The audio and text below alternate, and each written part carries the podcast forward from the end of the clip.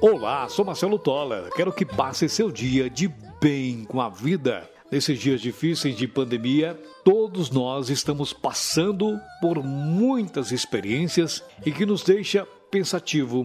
No Papo Retro de hoje, quero compartilhar a respeito da partilha quando de coração partilhamos o que somos e o que temos. A nossa vida tem uma lei universal chamada lei de causa e efeito, ou como queira, a lei da atração. Se você dá amor, recebe amor. Se você dá atenção, recebe atenção bem maior dos outros.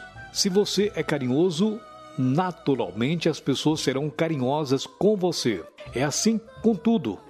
Não adianta discutir, brigar, contestar, discordar, porque é uma lei universal e funciona desta maneira. Se você oferecer um prato de comida, um objeto, uma roupa ou mesmo dinheiro, mas faz isso de coração aberto, com pureza de intenção, tudo isso voltará para você. De uma forma ou de outra, vai voltar. Eu fico impressionado como existem pessoas que passam a vida inteira e não conseguem entender que é assim que as coisas acontecem. Sabe aquela passagem da Bíblia Sagrada que acontece a multiplicação dos pães? Pode ser que nunca você tenha prestado atenção, mas o nome mais adequado para essa passagem deveria ser a multiplicação da partilha. Naquele momento, Jesus fala poucas palavras, mas de uma profundidade absolutamente impressionante.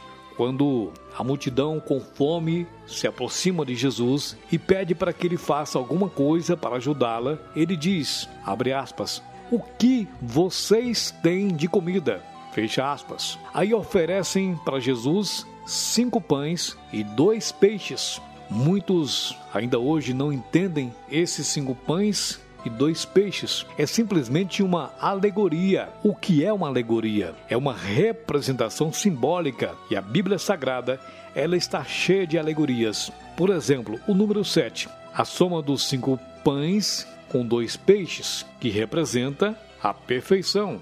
Ou seja, havia alimento em uma quantidade perfeita para alimentar os mais de cinco mil homens que estavam com fome. Em seguida, Jesus pronuncia as palavras sábias dignas do Filho de Deus vivo: Dai-lhes vós mesmos de comer. E com essas palavras que o milagre aconteceu. Não o milagre da multiplicação, mas o milagre da partilha. Jesus pronunciou essas palavras: Dá-lhes vós mesmos de comer, e mobilizou a todos que lá estavam para compartilharem o pouco que tinham. E certamente todos tinham algo para oferecer à multidão. Cada um colaborou com o pouco que tinha.